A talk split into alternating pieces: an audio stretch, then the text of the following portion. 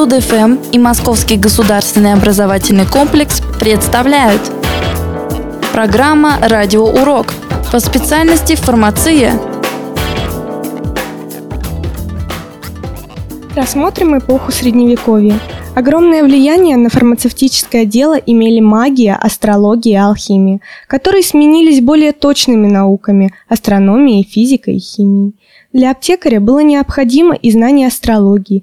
Развитие химии у всех народов прошло фазу алхимии. Влияние алхимии на фармацию огромно.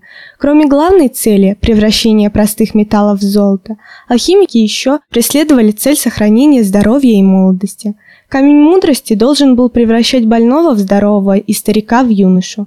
Так получила развитие идея о панацеях, эликсирах долгой жизни, и поиски лекарств были направлены по ложному пути. Арабская фармация занимает в истории мировой фармации особое место. Крупнейшие врачи того времени – Ибн Сина или Авиценна. Авиценна был разносторонне образованным человеком. Его пятитомный канон врачебной науки охватывает вопросы анатомии, физиологии, патологии, терапии, фармации, гигиены и так далее. Арабам принадлежит первенство в создании фармакопеи. Арабская фармакопея переводилась на многие языки. Арабы ввели в употребление нежнодействующие средства – сиропы, розовая вода и другие душистые воды. Арабы не любили сильнодействующих средств и вместо греческих драстических ввели более легкие слабительные, например, сено.